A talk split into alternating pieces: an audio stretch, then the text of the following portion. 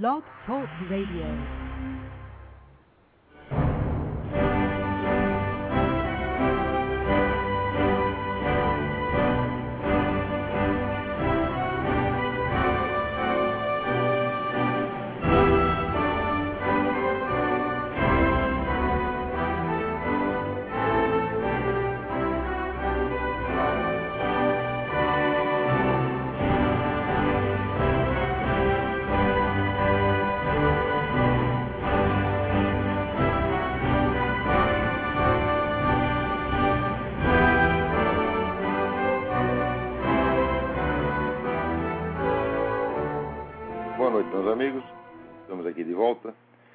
Sempre, começamos invocando a Santíssima Virgem Maria, o Santo Padre Pio de Petrolina, para que roguem a Deus que nenhuma injustiça se cometa neste programa. Eu queria lembrar que a vocês que ainda estão abertas as inscrições para o curso de Filosofia da Ciência, que será dado por mim aqui em Colonel Heights, Virgínia, no eh, segunda metade de maio. É, inscrições e informações para o senhor Eduí, telefone 041 99744443. Também queria lembrar que as inscrições para o seminário de filosofia estão abertas permanentemente.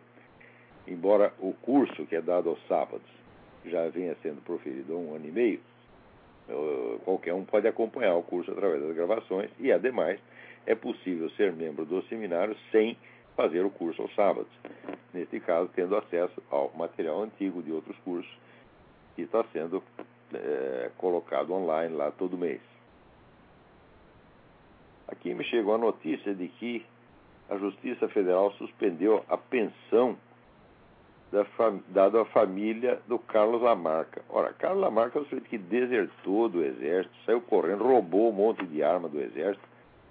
Ou seja, ele já não era mais membro do Exército, né?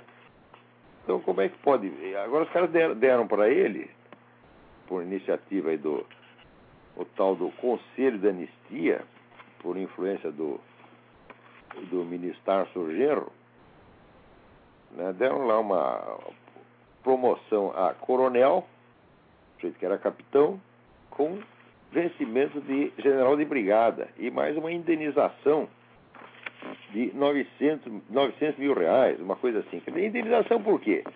Pelo, uh, por ele ter esmigalhado a cabeça de um prisioneiro amarrado, eles merecem indenização? Ora, o que, que é isso, porra? Agora, o problema no Brasil é o seguinte: as pessoas imaginam assim que existe uma ordem jurídica estabelecida e que existem alguns abusos, como por exemplo esse. Mas de fato não há isso. O que há são duas ordens jurídicas completamente antagônicas que já estão em vigor as duas. Uma é aquela que foi votada na Constituição de 1988 e outra é, vamos dizer, a ordem jurídica comunista, que já está sendo implantada e que para uma boa inclusive para o nosso partido governante, é aquela que vale. Então as pessoas ficam, são muito iludidas quando elas acreditam que há uma ordem jurídica a qual elas podem recorrer. Né? Como, por exemplo, agora a Cátia Abreu, ao lançar essa campanha do tirar o Brasil do vermelho, né, impedir, porque o, MST avisou que vai fazer novas invasões, uma nova onda de invasões, então a Cátia Abreu lançou essa campanha, tirar o Brasil do vermelho, na base de que as invasões são crime. Eu digo, ah, mas elas são crime do ponto de vista de uma das ordens jurídicas, do ponto de vista da outra, não. E as pessoas não estão querendo reconhecer isso, elas estão na, muito na base do wishful thinking, de que existe uma ordem estabelecida, né? É, e de que sempre se pode recorrer à ordem contra alguns abusos. Quer dizer, as iniciativas como o MST e tal ficam sendo como se fossem exceções. Mas na verdade elas não são, elas são a nova ordem. É preciso entender que tudo está sendo feito para que a nova ordem se substitua à antiga gradativamente, de modo que as pessoas vão aceitando, aceitando, aceitando. E mesmo quem se opõe a uma ou outra, dizer, violência, a uma ou outra arbitrariedade, não entende a, a noção de conjunto que está sendo passado. Por exemplo, o sujeito que diz, não, eu sou contra essas invasões e tal, mas depois ele vota, por exemplo, por a favor de casamento gay. O cara não percebe a conexão entre uma coisa e outra. Não percebe que é um plano de conjunto, é uma nova ordem total, global, que já está sendo imposta.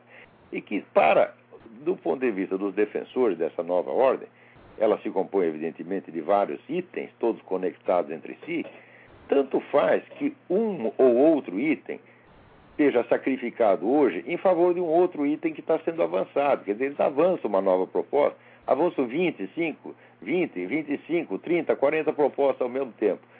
12 delas são aceitas hoje, as outras são aceitas amanhã. A pessoa não entende que essa, vamos dizer, não é uma. O programa comunista não se, não se constitui de itens separados, mas de um sistema. E esse, nesse sistema, cada novo avanço puxa outros avanços. Então, de maneira que ou você se opõe ao conjunto, ou então é melhor não fazer nada. Né? Agora, você veja aí, por exemplo, esse pessoal do PSDB, né? Que é odiado pela, pela turma do, do, PT. Mas é odiado, como sempre os social-democratas foram odiados pelos comunistas, que são parentes deles. Sempre, sempre foi assim. Né? Na própria Alemanha, né, da Segunda Guerra, né, qual era o confronto que havia? Era havia, de um lado, os social-democratas e de outros comunistas. E daí os, os, nazistas inventaram uma terceira alternativa, entraram no meio, começaram a falar mal dos dois e acabaram levando. Né? É, mas com propostas que também eram parecidas com as de ambos. O controle estatal da economia. Ué, social-democrata era a favor disso, comunista é a favor disso, e nazista, nazista, fascista é tudo a favor disso. Então o que, que eles fazem? Às vezes o pessoal cria novos movimentos, novos movimentos, aproveitando a onda e entrando na mesma onda e trocando só o nome, trocando as pessoas dos candidatos. Né? Então é exatamente o que estão fazendo agora com, né, entre eh, Zé Serra e Dilma, Dilma Rousseff. Você vê que essa turma do, do Zé Serra, né, é, olha, que, olha que coisa incrível. Que isso, eu estou lendo esse aqui, esse despacho, não sei onde saiu originalmente, mas eu li reproduzido no site da Verdade Sufocada. Tucanos reprovam ataque a Dilma pelo passado na luta armada. Quer dizer, os tucanos eles são contra falar do passado da Dilma como terrorista, assaltante, etc, etc. Por quê? Porque eles eram todos aliados na luta contra a tal ditadura. Eles não, eram, não apenas eram todos aliados, mas eram todos servos da ditadura cubana. Né? Por exemplo, aqueles que dizem, ah, nós éramos contra a luta armada, nós éramos contra violências. Aqui, Arthur Virgílio disse, eu respeito o passado, mas a opção da Dilma foi uma opção errada. A opção certa foi a minha. Em vez dele, sabe o que ele fez? Em vez dele entrar para a guerra, ele entrou para o PCB, Partido Comunista Brasileiro. Ora, meu saco! Quer dizer, o PCB, de fato, ele tinha toda aquela conversa da coexistência pacífica, que era uma ordem de Moscou, tá certo? Mas isso não quer dizer que o PCB fosse contra qualquer iniciativa armada. Ele era contra ele assumir aquela iniciativa armada oficialmente. Então o que, que ele fazia? Deixava o serviço sujo por conta das dissidências e depois ele levava vantagem como levou. Quer dizer, quando caiu o governo militar, quem foi que saiu ganhando? O velho partidão. Então, na época, eles encenaram, em 64, em 64, 65, encenaram lá uma ruptura que foi incentivada, sobretudo, onde foi liderada sobretudo pelo Carlos Marighella e, e o Caio Prado Júnior. Né? É, alguns do, dos líderes armaram uma dissidência. A dissidência foi para a guerrilha. A guerrilha serviu ali de boi de piranha, meu filho, porque enquanto esse pessoal estava na guerrilha, o partidão estava montando o esquema da Revolução Cultural gramsciana, ocupando espaços, né, ocupando todas as instituições culturais, etc, etc. E quando a guerrilha se ferrou, Ué, eles foram, os guerreiros foram reaproveitados como símbolos do movimento comunista. Então, qual é a diferença? Veja, o pessoal vem me mostrar, toda hora falando Arthur Virgílio, homem de grande valor, está combatendo o PT. Meu Deus, ele está defendendo a opção de entrar para o Partido Comunista. O que, que é isto, minha gente? Acho que ah, o Partido Comunista é que estava certo, porque eles não queriam violência. Não, eles queriam a Revolução Gramsciana, eles queriam só dominar as consciências. E note bem, não é que algum dia a União Soviética, o Partido Comunista, fosse contra o uso da violência. Não, ele é contra assumir publicamente a violência. Ele a fomenta por baixo. Vai dizer que o pessoal do Partido Comunista não ajudou a turma da guerrilha? Eu sei que ajudava, pô, eu estava lá, eu vi isso. Quer dizer, eram, eles estavam usando apenas duas estratégias simultâneas. Uns camaradas leram lá o tal do Regis Debreck, aquela história do, do, do teoria foquista, criar focos de guerrilha para tudo quanto é lado, e decidiram ir por aí. Os outros leram Antônio Gramsci e acharam que era bom ir pelo lado do Antônio Gramsci. O que, que eles fizeram? Fizeram as duas coisas ao mesmo tempo. E continuam fazendo as duas coisas ao mesmo tempo. Né? Uh, Olha, olha aí, quem está lá junto com, com Zé Serra? A Luísa Nunes Ferreira. Lembra Luiz Nunes Ferreira, aquele que foi ministro da, do tempo do, do, do Fernando Henrique? Né? E aquele que disse que quando, quando eu comecei a examinar lá as ideias dele, ele, ele disse que eu estava mergulhando no esterco. E eu disse, Vossa tem toda a razão, estou mergulhando no esterco, me mexendo nas suas ideias é exatamente isso, né? Quer dizer, o cara é um idiota, ele não sabe nem responder num debate. Né? Mas é isso aí, é todo esse pessoal comunista pra caramba. Né? E note bem, Arthur Virgílio, vê se Arthur Virgílio algum dia se arrependeu da sua opção. Você entrou para o Partido Comunista, Arthur Virgílio. O Partido Comunista estava matando milhões de pessoas no mundo inteiro, estava matando mais gente tá certo? do que até estava matando mais gente no, dizer, eh, na, na, própria União Soviética e nos países satélites do que o Fidel Castro matava em Cuba. Então qual é a diferença entre você e os terroristas? Por que, que a opção deles era errada e a sua era certa? Vocês eram todos puxa-sacos de genocidas. Todos vocês. Agora, confesso que eu também fui, só que eu fui durante dois anos, eu me arrependi, estou tentando até hoje limpar a merda que eu fiz. Entendeu? Agora, vocês não, porque eu, assim, eu não acredito em ex-comunista. Eu acredito em anticomunista. Se você saiu daquilo, você viu o tamanho do crime, você tem obrigação de passar o resto da sua vida combatendo aquilo. Não é assim, agora saí, vou para casa, não brinco mais. É isso que vocês estão fazendo. Agora, você vai para casa e não brinca mais. 30 anos depois, quando você vê essa turma chegando ao poder e fazendo a merda que está fazendo, aí você fica assustado e quer pará-los. Eu digo, mas você não pode parar porque você está contaminado. Né? Isso aí é que nem a história daqui, um padre safado que foi lá tentar fazer um exorcismo e chegou lá pro diabo e falou, em nome de nosso Senhor Jesus Cristo, sai daí. Daí o diabo pôs a cabeça para fora e disse, olha, de Jesus Cristo eu já ouvi falar, mas você quem é? Você está entendendo? Então, você para combater o mal, meu filho, você, em primeiro lugar você tem que se limpar. Todos erros, todos nós cometemos, todos nós somos pecadores, mas nós temos que lutar contra o mal que nós mesmos fizemos, porra. Agora, aqui o Arthur Virgílio quer se embelezar com a ideia de que os caras foram para a guerrilha e ele foi para o Partido Comunista, que era tão pacífico, tão bonzinho, nunca matou ninguém. Ora, porra, que palhaçada. Como é que nós podemos aceitar que a oposição, que o anticomunismo no Brasil seja personificado por estes indivíduos, como Zé Serra, a, Luísa Nunes Ferreira, Arthur Virgílio. O que, que é isso, minha gente? Vocês não têm mais discernimento, vocês estão tão miseráveis que meu, o Brasil está tão miserável que qualquer sujeito que fala duas palavrinhas contra o PT, já aparece todo mundo dizendo, ah, nós temos um novo herói, ele está falando a verdade. Arnaldo Jabur, Arnaldo Jabur ajudou essa gente o tempo todo, tá certo? E depois que ele viu a merda, ele decidiu falar duas ou três palavrinhas e o pessoal se encanta com isso. Eu digo, mas vocês não têm discernimento nenhum? Você vê, essa turma lá do Rio Grande do Sul, do Fórum da Liberdade, pô, eles Estão botando lá cada sujeito mais fraco. Bota lá Rodrigo Constantino. Põe o Rodrigo Constantino para discutir com o Ciro Gomes. o Ciro Gomes usa o Rodrigo Constantino de papel higiênico e joga no lixo. Dá de mil a zero no Rodrigo Constantino, porque é um moleque, um boboca. Não é qualquer sujeito que adere a ideias liberais e merece confiança nessa coisa. O indivíduo, para entrar nessa briga, não, ele não, isso não depende só da ideia que ele está subscrevendo no momento. Né? E nem o programa lá do Instituto Milênio, nós somos a favor disso, a favor daquilo. Espera, mas o problema não é o que a ideia que você está falando agora, o problema é o conhecimento que você tem do assunto. Se você pegar, por exemplo, o que, que esse pessoal entende da história do comunismo, da estratégia comunista? Nada, nada, nada, nada, nada. Eles lêem lá dois ou três argumentos no von ou no Hayek contra o comunismo, acham que já sabe tudo. Ah, o comunismo está superado. Eu digo, é por isso que o comunista ri dessa gente, porra. Né? Oh, meu Deus do céu. Então, agora, estão ficando tão fracos, mas tão fracos, e veja quem convidaram para ir lá no, no, no Fórum da Liberdade. O João Carlos Quartim de Moraes, aquele vagabundo, mentiroso, charlatão, charlatão, e foi lá na, na, vamos dizer, na, na Unicamp, na plateia da Unicamp, se gabar de que ele foi condenado pela morte do capitão Chandler. E depois, quando eu, baseado na declaração dele, escrevi que ele tinha feito isso, ele disse que são calúnias e ainda reúne não sei quantos mil professores para fazer assinar um, abaixo, um, um protesto contra mim. E pior, está processando lá o Diário do Comércio, ele quer indenização, porque o Diário do Comércio reproduziu a fala dele mesmo. Mas o que, que, é isto, porra? Depois eu fui ver, de fato ele não foi condenado por esse crime, embora tenha participado, porque ele foi do, do, do, do tribunal autoconstituído que condenou o homem à morte. Né?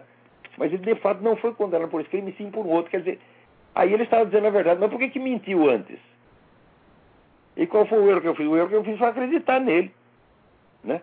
Como é que um cara desse é evidentemente um sem vergonha? Outra coisa, lá no currículo dele diz, filósofo que participou da luta contra a ditadura. Não fala do envolvimento dele nesse crime. E, sobretudo, que caso de filósofo é esse? A obra filosófica dele constitui de um livro muito chinfrim, um único livro. O resto é só coisa de ideologia mesmo. Né? Você tem que filósofo, você não tem capacidade para nada em matéria de filosofia. O currículo dele filosófico é nulo. Absolutamente nulo. Né? Agora, ah, ele é professor, não sei o que. Professor, pega os seus diplomas, enche tudo no cu. Tá certo? Porque olha aqui, meu filho, eu fui admitido aqui nos Estados Unidos como um estrangeiro, residente, dotado de habilidades excepcionais. Eu peguei o green card, mesmo tipo de green card que dão para grandes cientistas, Einstein, etc. Foi o que eu ganhei. Quer dizer, o que é um título universitário perto disso? Não é nada, porra. Quer dizer, qualificado sou eu. Agora, pega lá o currículo desse bosta, digo, olha, pede aqui um reconhecimento pelo governo americano de suas habilidades excepcionais, para você ver o que acontece. Né? Então, o Brasil não tem mais senso de medida, não tem mais senso de proporção. Você quer ver uma coisa? Nos últimos tempos, eu acho que tem mais turma católica falando mal de mim do que comunista. Por quê? Porque esse pessoal é tão ignorante, ignorante, eles acham que tudo aquilo que não é fé, né, então é, é gnóstico. Né? Então, por exemplo, se o sujeito. Até outro dia eu estava conversando com uma amiga minha, ela lembrou a famosa entrevista que o Jung deu aqui, acho que nos anos 40. Carl Gustav Jung chegou aí e perguntava: Você acredita em Deus? Falou: Eu não acredito em Deus, eu sei que Deus existe. Eu tenho conhecimento, todo mundo precisa ter fé, eu tenho conhecimento. Todo mundo desceu o pau que é agnóstico. Eu digo: Peraí, peraí. Santo Tomás de Aquino, a doutrina oficial da igreja é que a existência e os atributos de Deus não são matéria de fé, e sim de conhecimento e prova racional. Isso é a doutrina da igreja, mas os desgraçados não sabem. Olha, matéria de fé é, por exemplo, a ressurreição, é o segundo advento, é o nascimento virginal. Isso é matéria de fé. Mas a existência e atributos de Deus não são matéria de fé, são matéria de conhecimento. Agora, você fala em conhecimento, já aparece 15 idiotas dizendo, ah, ele é agnóstico. Porque o que vale é a fé, não é o conhecimento. E a gente é. Veja, eu me vejo obrigado a discutir com esse tipo de lixo, eu me sinto humilhado de ter que discutir com esses caras. Eu me sinto humilhado de ter que dar explicação.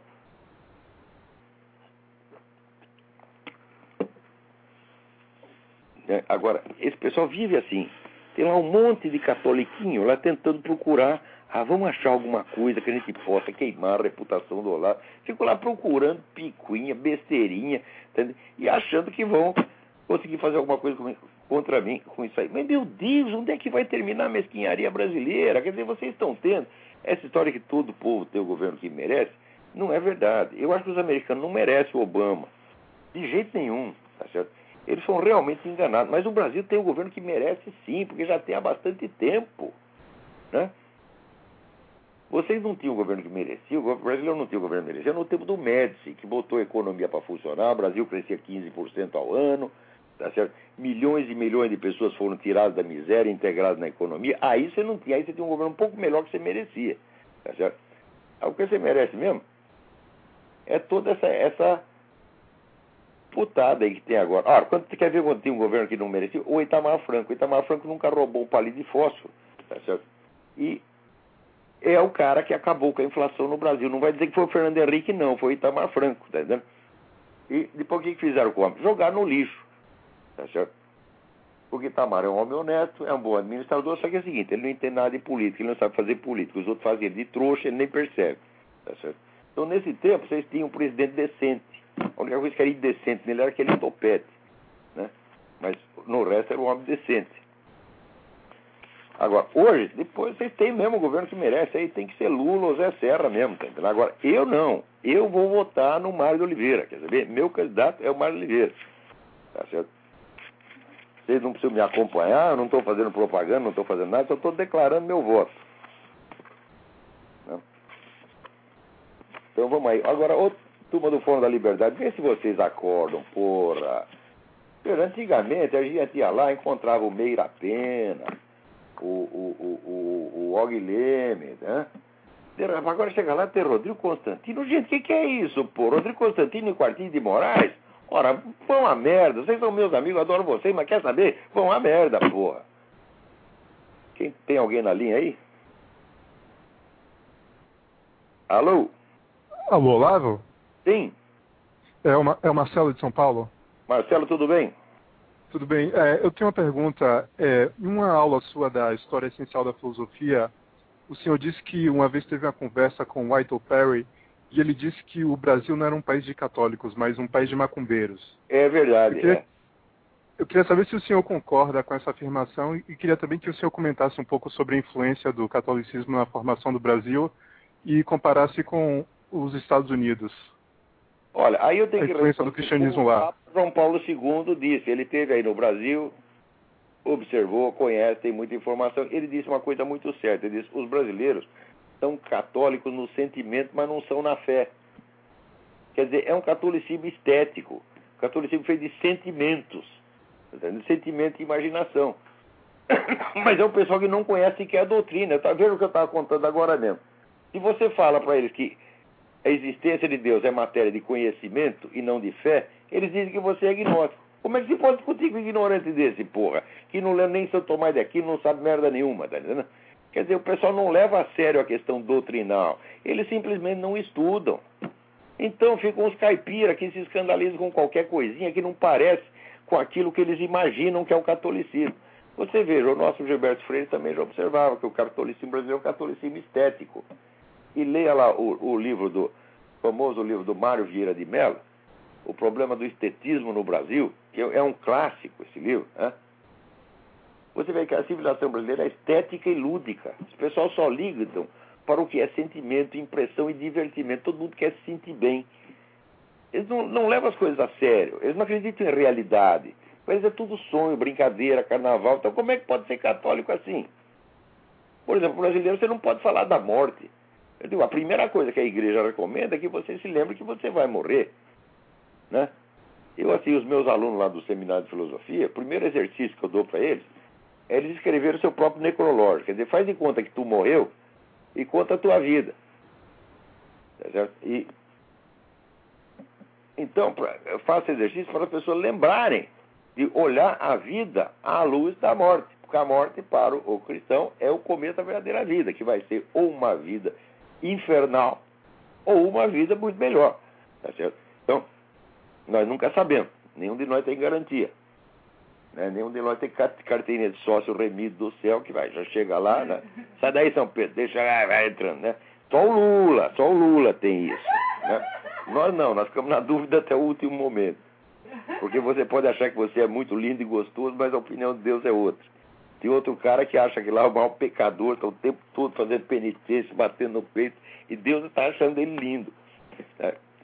Então, né? Deus não pensa que nem nós, ele entende coisas da gente que a gente não sabe, ele sabe nossa verdadeira história íntima, que nem a gente sabe, entendeu?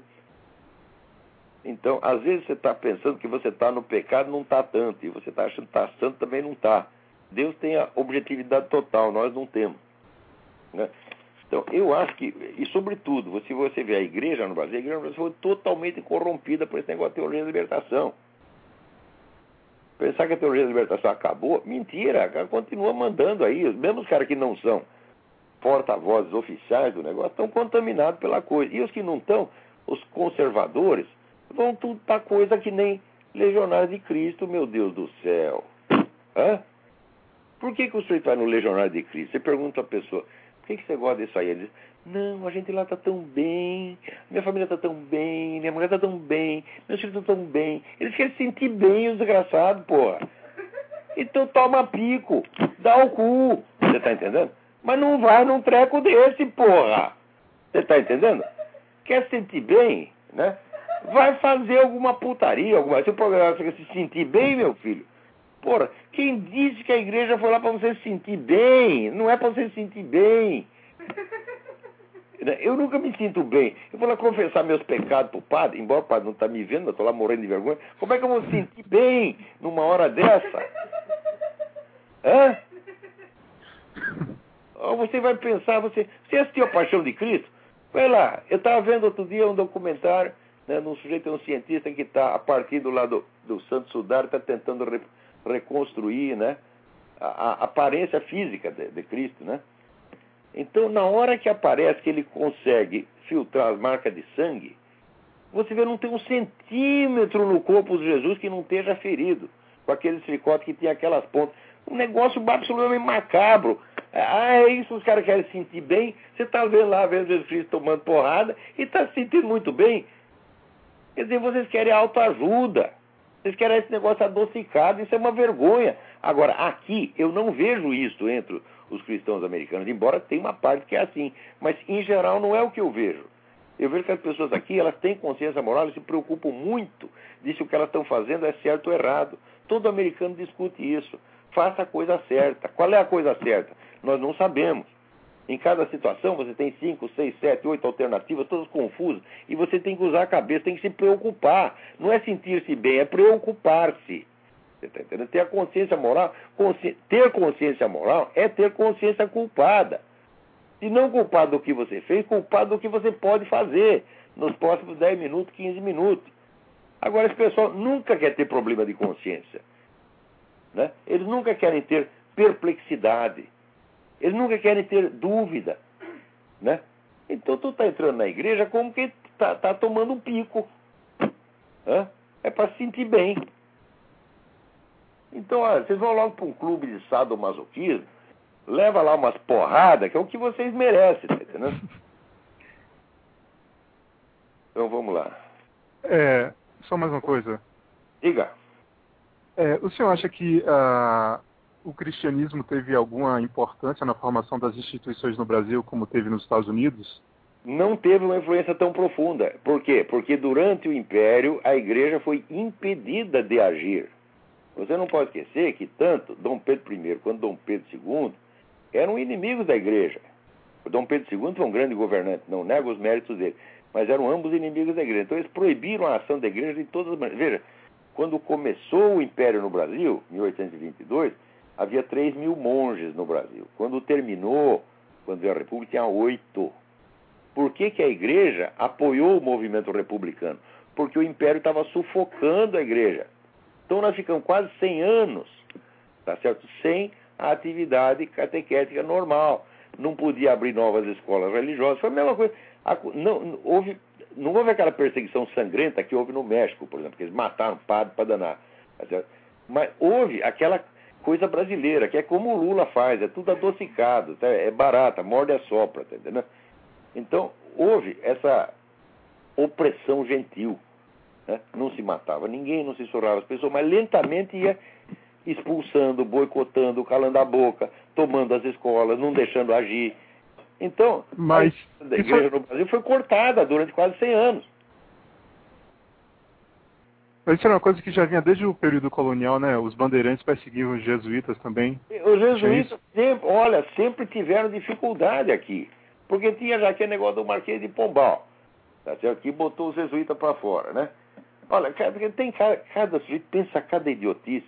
Não, tem que botar os jesuítas para fora, para daí poder inaugurar uma época de ciência e racionalismo. Fala, ai meu saco, os únicos caras que faziam ciência em Portugal eram os jesuítas, o homem botou tudo para fora. É um idiota, Marquinhos de Pombal era um cretino. Tá então, é claro que aqui eles tinham um pouquinho mais de liberdade do que tinham na metrópole, mas mesmo assim a coisa não foi brincadeira. E quando veio o Império, daí acabou mesmo. Tá? Depois, na República, eles tiveram um pouquinho, puderam respirar um pouquinho, mas também não foi grande coisa, não. Então, olha, a penetração do cristianismo no Brasil foi muito deficiente, muito superficial e periférica. Por isso que ainda tem essa mania da religião afro, tá certo? Que aqui não tem. Aqui você vê tudo quanto é preto aqui é protestante ou é católico, porra. Né? Os pastores protestantes aqui, quase todos eles são, são pretos. O padre da minha igreja é preto. Tá, né? Vou lá na igreja São José, está lá o padre é preto. Então, agora, no Brasil, os caras botaram essa ideia. Ah, você é preto, então você tem que seguir a religião afro. Eu digo, por quê? Quer dizer, a, a religião vem no código genético, você é escolhida pela sua raça. Ideia mais imbecil, aliás, racista. Tá Então, é, eu acho que eu acho que esse negócio de religião afro é atraso de vida.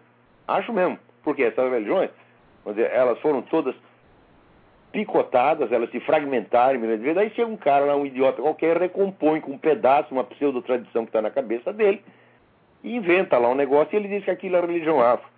Nós nem sabemos direito como foi a religião afro, pô. Então, aí tinha que cristianizar mesmo, mas nunca, o fato é que não cristianizou. Então você vê quem foi aqui o, o, o grande líder do movimento de direitos civis? Foi um pai de santo? Não, foi um pastor protestante, meu Deus do céu. Martin Luther King, é? Até no nome, Martin Luther, quer dizer, já é, já pastor protestante.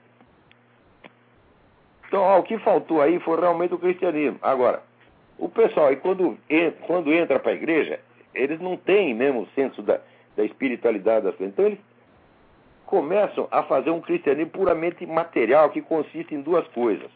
Primeiro, consiste em ficar procurando pecado tudo quanto é lugar e consiste em falar mal dos outros. Né? Porque o brasileiro, assim, ele se arrepende muito do pecado dos outros. Né? Então, quando fala, fala seus pecados, o cara, ah, não sei. Né? E os do vizinho? Ah, ele fez isso, ele comeu empregada, ele fez isso, ele, ele joga, ele bebe, ele toma pico, ele dá o cu, ele faz isso, mas. Pô, impressionante! Olha, eu estou dando aula aqui há mais de 30 anos. Toda vez que vem aqui um aluno meu fala mal do outro, eu já mando tomar no cu. Eu digo, eu não quero saber o que o cara fez de errado. Não vem contar para mim. Você está entendendo? Agora, no Brasil o pessoal adora essas coisas. Eu estou fazendo esse programa aqui há um tempão. Estou escrevendo. Vê se algum dia eu abrir a minha boca para falar da conduta privada de qualquer pessoa. Da conduta privada, meu filho, a gente fala em privado. Se o cara vier me perguntar, digo, olha aqui, eu comi a mulher do fulaninho, o que, que você acha? Eu digo, eu acho que tu é um filho da puta.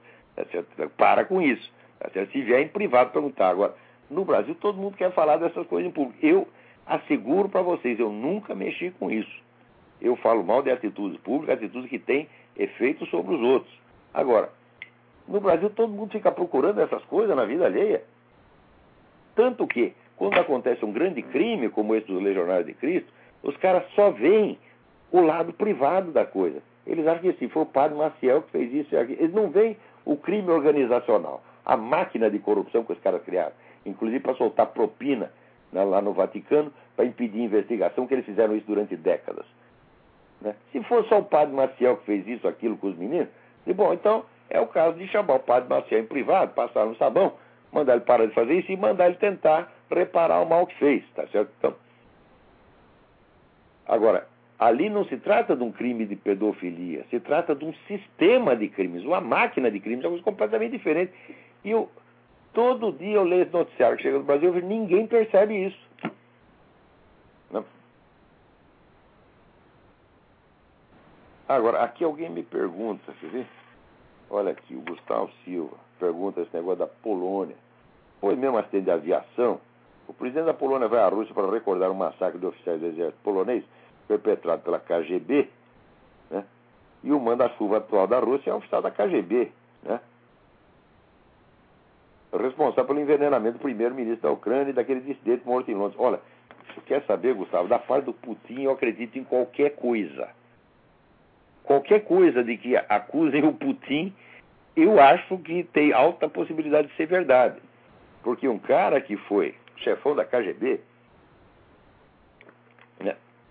a KGB é uma máquina de malefícios tão perfeita que o Satanás mandou pedir a cópia, o projeto, para ele fazer igual lá no inferno, tá entendendo? Então, esse negócio de matar pessoas e pois eles não simularam aquele ataque de terroristas chechenos, a gente, todo mundo horrorizado com os chechenos que estavam matando crianças, quando se foi ver, foi o Putin que armou aquilo.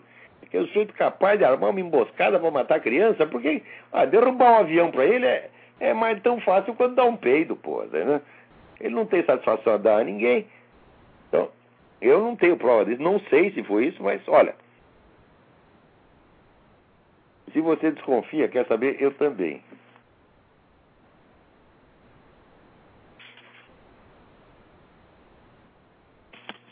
Alô? Quem está na linha? Boa noite, Olavo. Boa noite. Quem é? Fernando, tu... Fernando, Rio Grande do Sul, tudo bem? Tudo bem, graças a Deus. E aí? Eu gostaria de comentar um, um artigo que saiu na revista Cigar Aficionado desse mês uhum. a respeito dessa fraude científica anti-tabagista. Eu, eu gostaria de ler um parágrafo do leia, leia, leia. É. Marvin Schenken e do Gordon Mott, que são os editores da revista. Começa assim: Nada além da verdade. Eu vou tentar traduzir simultaneamente. Gostamos de acreditar que a comunidade científica não mente.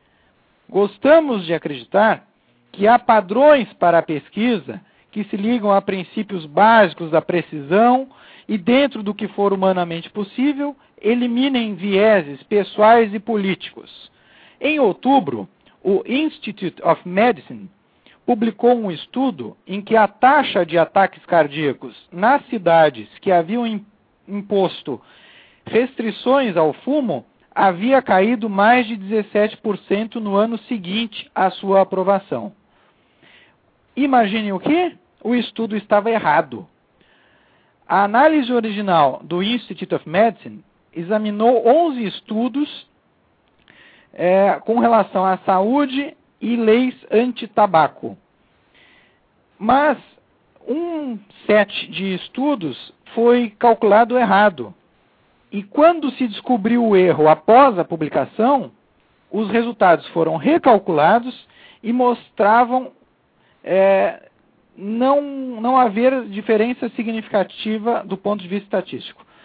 É, bom, ao longo dos Estados Unidos, mesmo em cidades sem restrições de tabaco, ah, os ataques cardíacos vêm caindo anualmente em 10% ao ano e até 25% ao ano em Nebraska e 12,4% na Carolina do Sul. Em outras palavras, não há como atestar cientificamente uma ligação entre suposta queda de ataques cardíacos e restrições ao tabaco.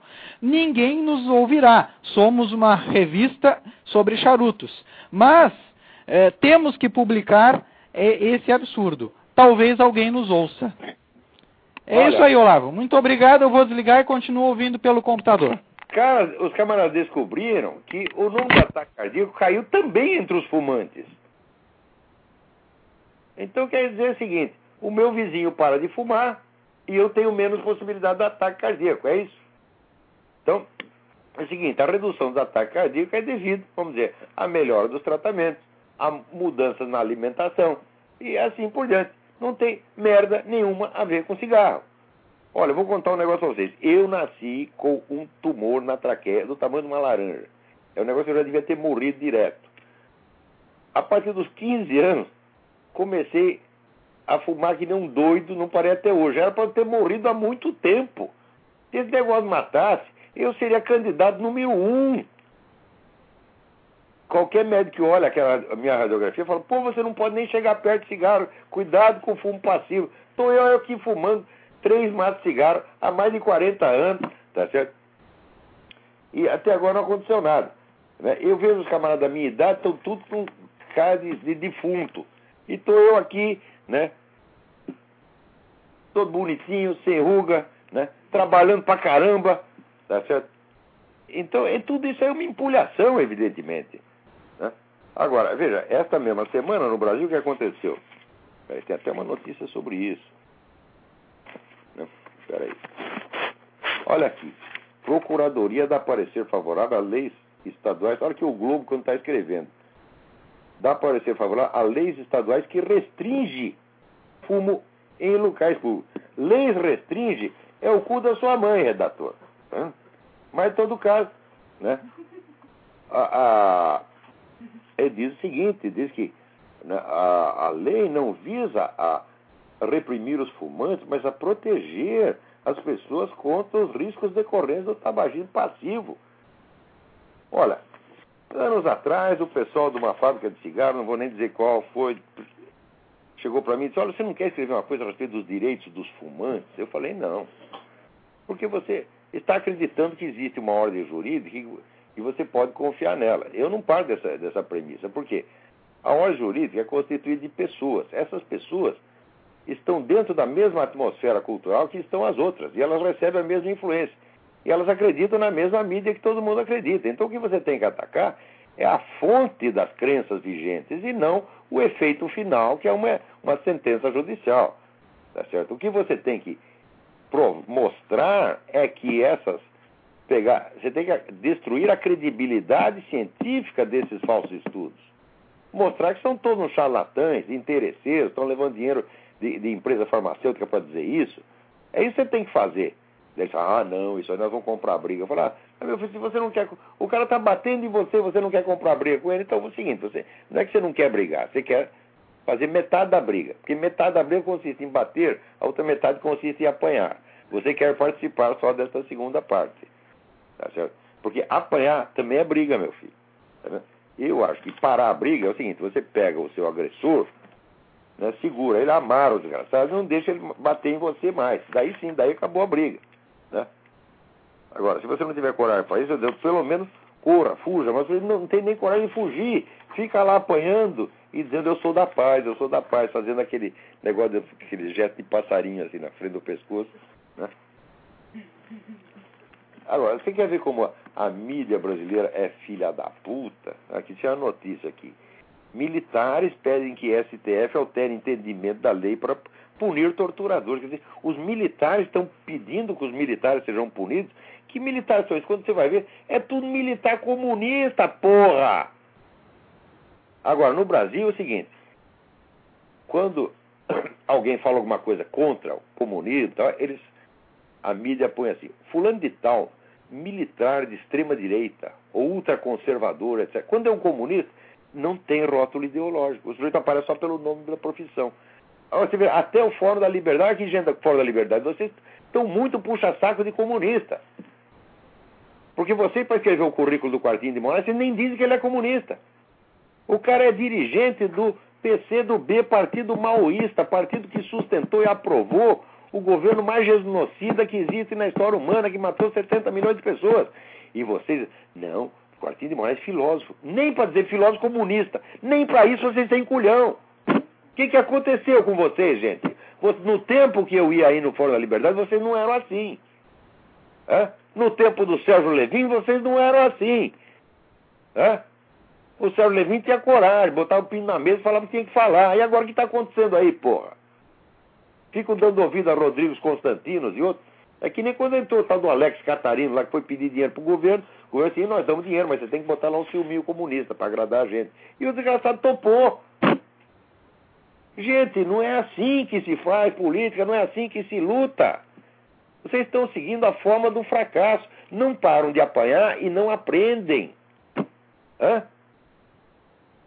Você vê, eu estou nessa luta há tanto tempo. O que fizeram contra mim? Nada. Falaram. Falaram, fizeram um boicotezinho. Nada que chegasse realmente a trazer vou dizer, um dano. Porque eu, quando levo uma rasteira, eu me levanto e dou outra no, em quem deu, tá entendeu? Eu não, não, não levo desaforo para casa. Tá certo? É, a não ser que foi. Não, às vezes uma pessoa, num, num nervosismo no momento, mas agride a gente, a gente vê que a pessoa está tá enganada de boa fé, não faz nada. Mas se está de sacanagem, a gente tem que reagir, porra. Né? Então, vocês têm medo do quê? Né? Olha o meu exemplo, eu estou nessa luta cuspindo na cara de todo mundo há 20 anos. Né? E estou levando vantagem na briga. Eu estou levando vantagem. Veja naquele caso do Quartinho de Moraes, 4 mil professores universitários. Será que eu vou ter medo de 4 mil professores universitários? Quem é essa gente, pô? Não são nada. Cuspo na cara deles. Tá certo? Merece um peido. Agora vocês têm medo de qualquer coisa, vocês têm medo porque o sujeito vai olhar feio, aí ele vai fazer um abaixo assinado contra mim. E vocês ficam com medo disso. O que, que é isso, gente? Né? Agora, o pessoal chega e fala, não, nós precisamos de um candidato, mas não pode dizer que ele é direita, porque direita não dá voto. Falo, quem falou? Quem disse? Quem foi o deputado mais votado no Brasil? Não foi o doutor Enéas? Que está carimbado na testa, sou de direita, ele teve voto para ele e para mais cinco. Por quê? Ele não era um homem de grande capacidade, não era um grande orador, nada. Ele simplesmente mostrou que era de direita. E com isso se elegeu. Né? Agora, chega esses Caras que não estudaram nada, que não sabem nada, que simplesmente leram o jornal da semana e ficam dizendo: Ah, não pode dizer que ele é de direita, você não tem voto. Eu digo, mas o que, que é isso, gente? Que palhaçada é essa? O que, que vocês estudaram para dizer isso? Vocês estão num país que o povo é maciçamente conservador. Primeiro candidato que levantar a bandeira conservadora falou, olha aqui, nós queremos moralidade, nós queremos ordem pública, lugar de bandido é na cadeia, tem que fechar a MST e tem que combater as Farc. Hã? E, vamos dizer, tem que acabar com a violência nas escolas, tem que acabar com essa putaria nas escolas, o estudante tem que estudar. O cara que vier com essa. Vamos dizer, esse programa, que é conservador de direita, ele é de bom senso, vai ganhar estourado qualquer eleição onde se apresente. Agora, o que está faltando, gente, é culhão. Culhão. O covarde, olha, ninguém é mais inventivo do que um covarde para inventar desculpa para justificar a covardia. Você falar que está sendo covarde. Não, o cara te puxa uma lista de justificações que é assim, o tamanho da lista telefônica, tá entendendo? Ora, porra! Aqui, diretora é agredida por alunos de escola municipal em Vila Isabel. Né? Quer dizer, é, daí chega a, a secretaria, né? As, autoridades ah, não, não, não fazem nada, não fazem absolutamente nada. Tá aí, agora, que a Secretaria Municipal de Educação, Cláudia Costin, está reclamando, né? Episódio como isso uma agressão a toda a educação na cidade. Ó,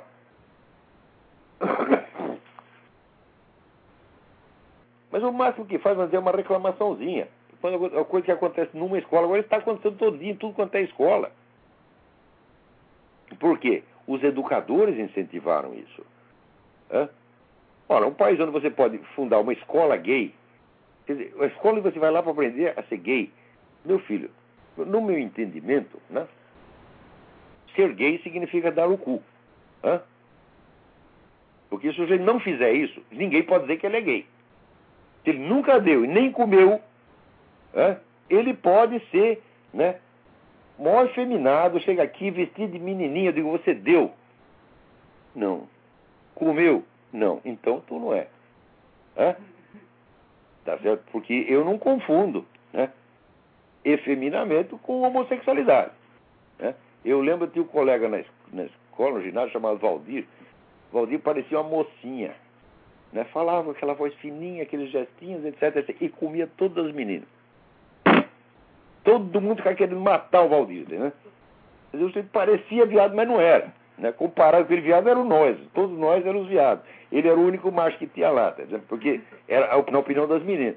Então, que eu saiba, então, a homossexualidade masculina consiste nisso, em dar o cu ou comer o cu do outro. Se não fez isso, esse era um conceito antigo. Você vê, até o ano de 1900, mais ou menos, considerava-se que a homossexualidade consistia de um ato, um determinado ato, que se chama sodomia.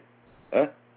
Depois não inventaram a história de que homossexual é um modo de personalidade. É a natureza da pessoa. Mesmo que ela não cometa o ato. Eu digo, ai meu Deus do céu. Eu, que eu saiba, qualquer código moral só pode condenar determinados atos e não determinadas pessoas. Tá certo? Então entendia-se que a homossexualidade era um ato. E era esse ato que se condenava. E esse ato qualquer pessoa podia fazer. Vamos supor, se um cara que não fosse habitualmente homossexual fizesse isso, pior ainda, se fizesse com um menino, com menor idade, ele é condenado do mesmo jeito. Não adianta o cara chegar lá e falar, ah, não, mas eu não sou viado. Fala, e daí? E daí? Tu não é, mas tu fez. Então, agora, com o século XX mudou, virou assim, não se trata mais de sodomia, trata de ser gay. Tá certo? É a, é a natureza da pessoa que mudou. Fala, bom, então você já veio com uma noção metafísica, tá certo? Absolutamente inaceitável. Agora, se você vai ensinar o sujeito a ser gay, né, você vai ensinar ele a dar ou a comer.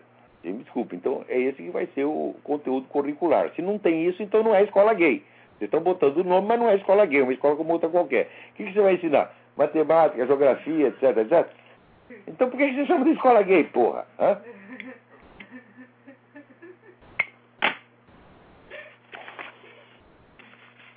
Agora, aqui teve, tem história, falando nisso, tem um sujeito aqui, é um negócio maravilhoso.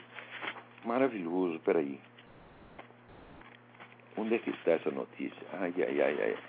É um sujeito, um artista, que apresentou um show aí no qual ele extraía um terço do seu próprio orifício anal, onde, suponho eu, o havia introduzido antes do show. Né? E, e ele achava isso uma coisa maravilhosa, artística pra caramba. Né? E. Pô, não estou achando a notícia aqui, é tanto papel nesse negócio. É... Peraí, tem que achar isso aqui, porra. Bom, eu sei que o sujeito dizia o seguinte, ele dizia que o, o, o mais bonito da história não era o que ele fez, era a teoria que justificava a coisa. Né? Onde ele dizia que o ânus é uma área de risco e tem que ser salvo. Então, ele achava que isso era um negócio religioso. Olha, nós estamos aqui, estamos tentando salvar a alma, ele está tentando salvar o cu, minha gente. Olha só, e dizia isso numa linguagem assim de alta teoria, né? Tem que salvar o cu, mas, meu filho, é quem é que está enfiando coisa no seu cu? É você mesmo, como é que você quer que eu salve? Você enfia até crucifixo, porra. Vai saber o que mais tu enfiou lá, porra. Como é que nós podemos salvar você nessa, nessa situação? A sua alma pode ser salva, meu filho, mas seu cu já está perdido. Já virou um problema proctológico insolúvel. Insolúvel. Né? Agora,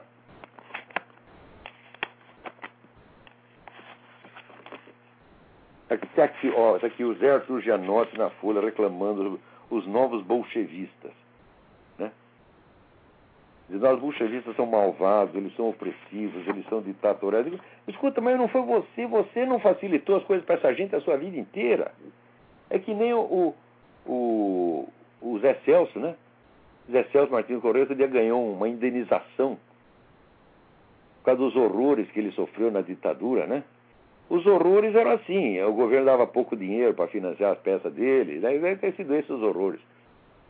E daí, depois dele fazer toda aquela demagogia, ele decidiu também dizer duas palavrinhas contra o governo de Fidel Castro.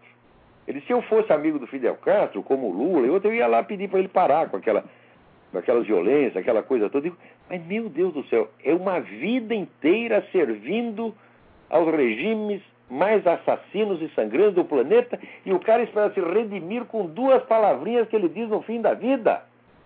Hã? Zé Celso, você pôde a sua vida inteira, você pôde fazer algo, tá certo?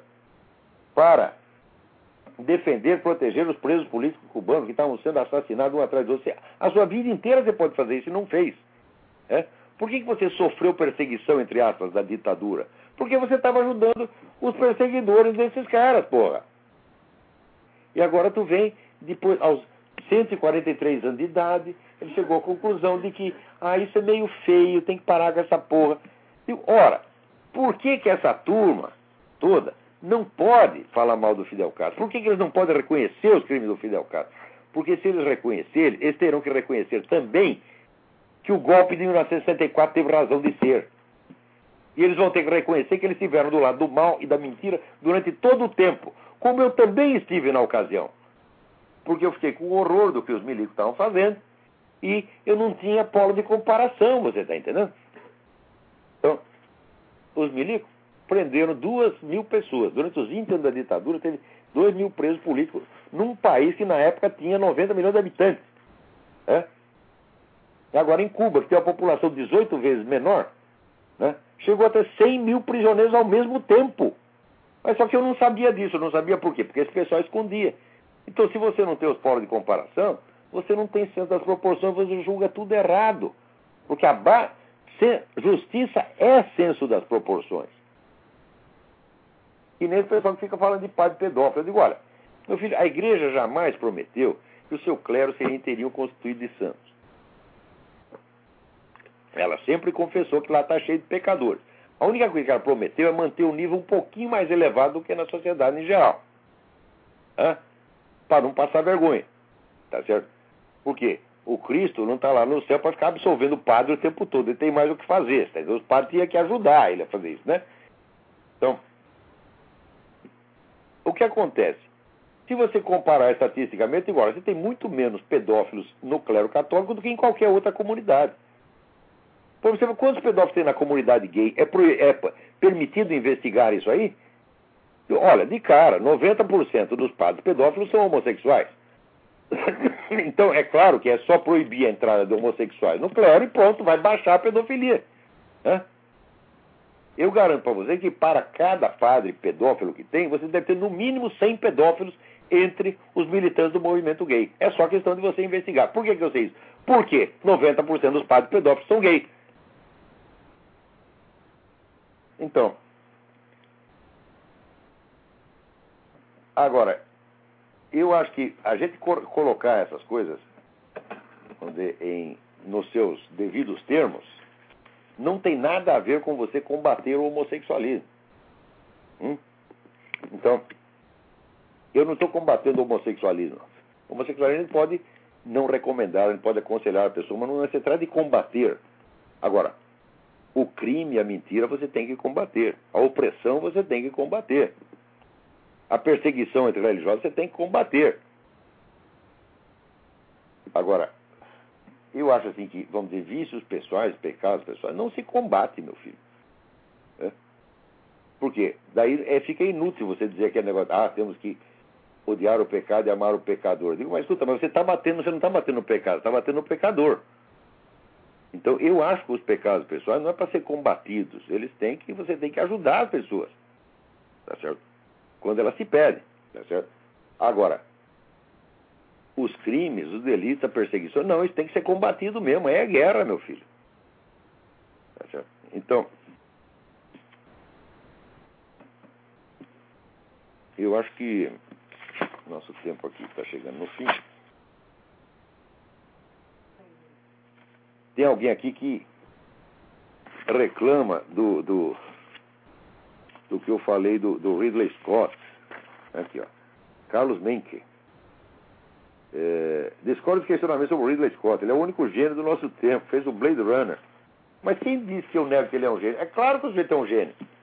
Agora, ser um gênio cinematográfico não significa que você é um gênio filosófico e que tem um discernimento ideológico fora do comum. Tá certo? Então, quem pode negar que Sergei Eisenstein foi um gênio cinematográfico? Então, tudo que ele fez foi puxação de saco de Stalin, porra. É, é uma coisa horrorosa. Né? Agora, acontece que o artista, no nosso tempo, ele adquiriu um prestígio intelectual indevido. Um artista não é um intelectual, um artista não é um estudioso. Às vezes é, mas em geral não é. Esse pessoal de teatro e cinema é morbidamente ignorante e sem discernimento. O talento artístico, o sujeito pode nascer com aquilo, e aquilo é aprimorado mediante um simples treinamento técnico. O trabalho intelectual é mínimo. Agora, as pessoas acham que qualquer sambista é um intelectual, porra. Cineasta, então, nem se fala. Um amigo meu fala cineasta. Né? Então, então, é claro, até esse filme do, do, do Reino dos Céus, né, que é um filme ideologicamente porco, é um grande filme. Ninguém faz cena de batalha que nem o Ridley Scott. Ninguém pode negar isso aí. Tá certo? E o Blade Runner, claro que é um grande filme. Até esse é um grande filme. E ninguém está negando isso aí. Mas, né, como diz os escolásticos, est modus in rebus. Há um modo de você tratar cada coisa, né? Então, é isso aí. Não vamos confundir planos de realidade. Então, ah, alguém me pergunta aqui. O Cícero de Mello pergunta: os livros do ex-jesuíta Malachi Martin é, são obras que devem ser lidas como documentos históricos dignos de alguma confiança. Sem sombra de dúvida, Mark Martin escreveu livros preciosos, que não quer dizer que a gente vai concordar com tudo em cada detalhe. Mas o livro que ele escreveu sobre os jesuítas é importantíssimo. O livro sobre o exorcismo, né? Hostage to the Devil, livro importantíssimo, que documenta meticulosamente cinco casos de exorcismo absolutamente impressionantes. Né?